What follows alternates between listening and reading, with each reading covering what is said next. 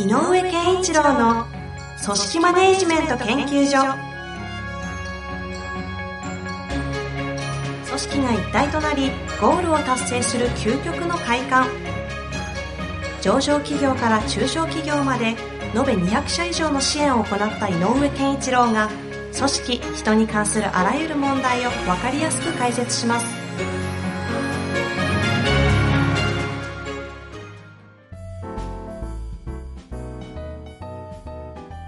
こんにちは、遠藤和樹です。井上健一郎の組織マネジメント研究所。井上先生、よろしくお願いいたします。よろしくお願いします。さあ、ということでね、今週も早速いきたいと思いますが、はい。今日はですね、えっ、と、営業部長の50代の方からご質問いただいております。ありがとうございます。早速紹介させてください。えー先日珍しく、えー娘、かっこ社会人と一緒にテレビドラマを見ていました。そのドラマでは部長が部下に対して注意をしているシーンでした。もっと相手の気持ちを考えて対応してほしい。これはあなたのために言っているんだ。と熱く語っていました。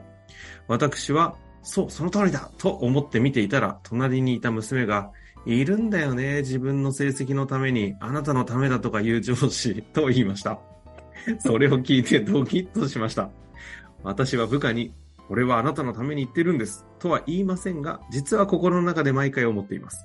でも、娘の言葉を聞いて、部下に注意したら、このように思われてしまうのか？と少し怖くなりました。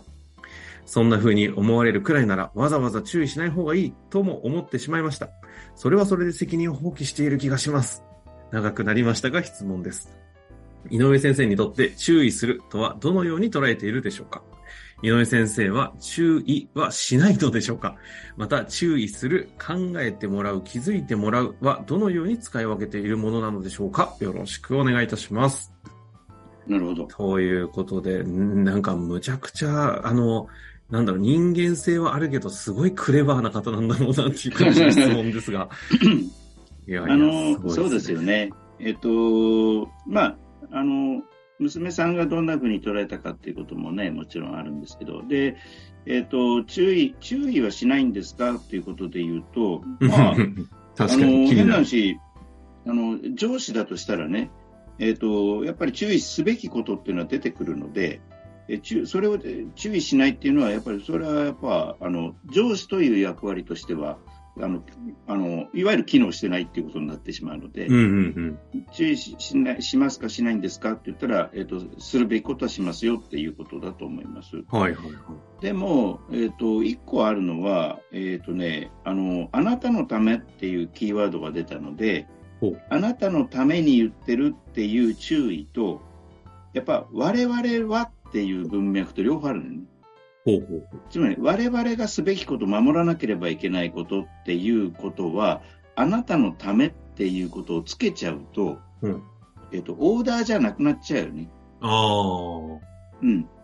つまり、はいはいはいおここのささっきの事例で、あの、ドラマの事例で言うと、まあ、あのそのドラマ自体の流れがね、どうなってるかによって、えっ、と、そのセリフが、うんえうんっ、と、正しいか正しくないかっていうか、いいか悪いかは、が変わってくるんだけど、ただ、もっと相手のことを思考えて、えっ、と、行動してほしいっていうのかな。で、それはあなたのためだと。この、この二つだけを言うと、前半戦ってオーダーなんだよね。うん、やっぱりもっと相手のことを考えて仕事をしてほしいとか動いてほしいって考えて行動してほしいっていうのは、これさっき言った私たちはそうするべきだと思うんだよねっていう話なの。なるほど。うん。私たち会社の全体としての方向からすると、こうやる、そうしなきゃいけないっていうようなそう話、私たちの部署はかもしれないし、ああの、えっ、と、もしかしたら、あの、組織運営とはそういうものだなのかもしれない。その場面でな、何度の場面で言ってるかわかんないけど、やっぱり相手のことを思ってやるということは、我々全員が持っていなければいけない、あの、心構えなんだよ。なるほどね。うん。っていうことなのよ。それはみんな持ってるべきだろうっていう話なので、ああなたのためなんていうことをつける必要ないと思うのよ。ああ。もっと、もっとちゃんと私たちはこうこうするべきだと思うので、あなたにも、あなたにもそうしてほしいという流れで言うべきだとは私は思う。ある意味、叱るに近いってことそうですか？そういうこと。うん。あの、これは、これは、変な話、あの、お作法であり、ルールですってういう。んうん。ま、であなたもあなた間違ってますよと。こここのコミュニティ、組織、チームにいる以上。以上、これはやってほしいんだ。これはオーダーであり、リクエストでもあるんだ。親に、うん。親が自分のために言ってくれてることなんて当たり前じゃないですか。うん。でも、わーって言われたものに、あなたのために言ってるのよってつけられたら、うるせえな、この野郎って、こう、感情が湧くというか。うん。だから、それはあなたのためと思ってる人の感情が出ちゃうからね。うん。これはあなたのために言ってるんですよって言った瞬間に、この娘さんが感じ取ったように、うん。そうしてほしいと思っているその人の気持ちを満足するためなんだよね。あなたのためなんでしょうって聞こえちゃうのか。うんああ、そうですよね。うん、で、あの、お親だってみんな本当にあの子供のために苦言を呈すっていうのはあるんだけど、苦言を呈すってことは、ああまり君のためっていうふうな言葉と、えっ、と、苦言とかセットにしない方がセットにしない方がいい。で、あなたのためにっていう時は、これはもうしっかりとした対話の場でやるべきでね。ああ。うん。どう、で、ででさっきの例で言うと、もし、あの、相手の気持ちを思っぱかってないな、この声の人って思った時に、でもそうした方が多分彼はもっといいよね、しあの、成長できるのにっていう文脈で捉えてるんだったら、考えて、考えるべきだよって、あなたのために言ってるんだよっていうんじゃなくて、むしろ、えっと、この間の件だけど、あの時向こうはどう思ったんだろうね。ああ、うん。そういうことね、うん対話の場。そうでどう思ったと思う？って言ったら、いやこうあ、あんまり、例えばだけど、あ、それはあんまり考えてなかったですって、こうなんじゃないですか？って言ったら、いや、でもさ、ももしかしたら、もっともっと深くこういうことについて、えー、と気にしてたかもしれないよねああ、そうかもしれないですね、みたいになったら、うんやっぱり大事なポイントだよね、ここって。いや、今まさに今回のご質問の考えてもらうと気づいてもらうと注意するをどう使い分けてるかの話につながってきますね。そのでで、その上で、うんそまあ、確かにそれもあるかもしれないですね。ほら、それ分かるか分かんないかって結論変わるでしょあのこういうことが、こういうことにもあの意識向けた方が君のためになるよっていうのは、これは。まさに考えてもらって気づきですね、今の。うん、で、し叱責的な苦言的なことと、あなたのためにがセットになると、聞こえ方が違っちゃう。あ本人の意識は同じでも、あ、なるほど。うん、と思います。なるほど。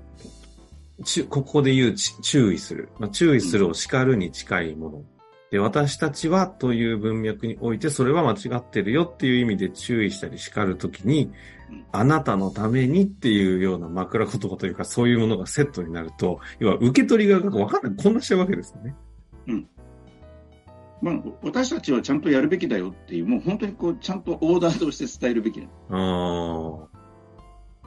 で、そうじゃなくて、このご質問の方のあるように、本人が気づかなきゃいけないとか考えていくっていうプロセスを通して言わなきゃいけないっていうものに関しては逆に、あの、あなたのためにとかもおい、まあ、その言う必要もないかもしれませんけど、うんだから場としては対話の場でちゃんとうん伝えていくというよりも、まあ、リードしていくっていう感じなんですかね。そうそうそう。でね、あの、あなたのためにの、あの、もう一個ちょっと、あのちょっとテクニカルに聞こえるかもしれないけど、あなたの何とかのためにがつかないと分かんないんだよね。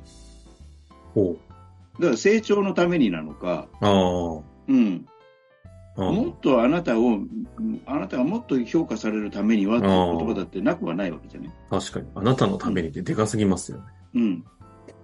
だから、あなたの、あなたがもっと、えっ、と、えっ、と、なんだろうか、いい仕事ができるようにするためにはとかでもいいし、あなたのためにっていうと、すごい人格包含しちゃってるんですよ。いやー、確かに確かに。うん。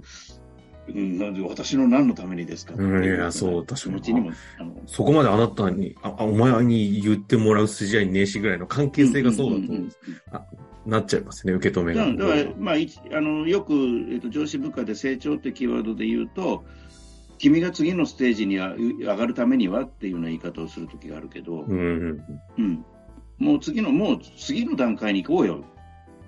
もうワンステップ上の段階に行けるんだからさ、そのためには、相手の気持ちっていうのはもうちょっと分かった方がいいと思わない？なるほど。ってなる。なるほど。うん、と思います。もうものすごい集約された形で一気に回答されていることに 結果的に気づいたっていう感じなんですが。まあ、改めて井上先生の言葉として、これどどうなんですかね？注意する。このご質問者のいただいた方は注意すると、考えてもらうと気づいてもらうっていうね、こう、言葉として受けと、あの、認識してるようですけど、はい。なんかこのあたりのキーワードをそそれぞれいくと、さっきの認識でいいんですかね？注意する、まあ、叱るものは私たちとして叱る。で、考えてもらうもの、気づいてもらうものは対話としてしっかりとリリードするというか、アプローチしていく。そう。で、やっぱり、あのー、誰もがね、えっ、ー、と、や、やらなきゃいけない仕事をやってる時って、えっ、ー、と、気持ち、なんかこう、気持ちが乗らないでやってたりすることももちろんあるだろうけども、はいはいはい、なんか、決してサボろうとか逃げちゃおうなんてことはあんまりないわけだから、うん。やっぱそれなりの、それなりの意図はあるんだよね。はいはいはい。で、その意図の深さ、広さとかっていうことは、えと問題、問題というか課題としてあるかもしれないけれど、なので、やっぱりこう何を一生懸命やったかっていうことをちゃんと考えてあげないと、そのあなたのためにということを言う側の人あのスタンスとしては、あなたを理解した上で言ってるよっていう、この理解してるという過程を踏まないと、あなたのためには、何言ってるの？自分のために言ってるませんか？になっちゃう。だからそっか、今回の、あ、なるほどね。このように受け止められてしまう上司であるという、この現実、現状は、要は、あの、上司と部下の要は関係性の問題にもなってるぞっていう話ってことですか？ああ、そう。で、その意味はたった一つ、その、ちゃんと私はあなた上司が私のことを理解してくれてると思ってませんよっていう意味なんじゃないのかと。恐ろしい話ですね。まあでも、そういうことやね。だから、だからその分かってあげようとするってことは、もういつもよく言うけど、あおこあのやったこととか、え起きた事象の背景に迫らないと、うん、その人を理解することにならないので。なるほど。うん。そこがあれば、ね、あなたのためっていう言葉も、もうちょっときあの言われてる側も、あそうそうそう思ってくれてるのかなっていう方に近づく。いやー、もうなんかあれですね。このか番組が終わって切ったタイミングから、あなたのためにっていう言葉を引き出しの中にスッとしまって、二度と出さなそうな 怖くて絶対とこの扉開けられないっていう感じがしますけど。まあでも、あなたのためにっていう言葉を使うっていうことがどれほど慎重にしなきゃいけないかをすごい今、あの、まざまざと感じましたね。関係性も見なきゃいけないし、それがその場としてどういう状況なのか、それは私たちとして言っているのか、何のためなのか、なんかその辺を本当にちゃんと整理しないと、あなたのためにっていう言葉がむしろ関係性を悪化させるということにつながるということで。はい。いやー、背筋伸びる回になってしまいましたけれども、ありがとうございます。大変勉強になりました。はい。終わりたいと思います。ありがとうございました。はい、ありがとうございました。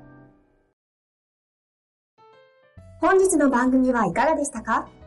番組では井上健一郎への質問を受け付けております。ウェブ検索で井上健一郎と入力し、アカラクリエイト株式会社のオフィシャルウェブサイトにアクセス。その中のポッドキャストのバナーから質問フォームにご入力ください。また、オフィシャルウェブサイトでは無料メルマガや無料動画も配信中です。ぜひ遊びに来てくださいね。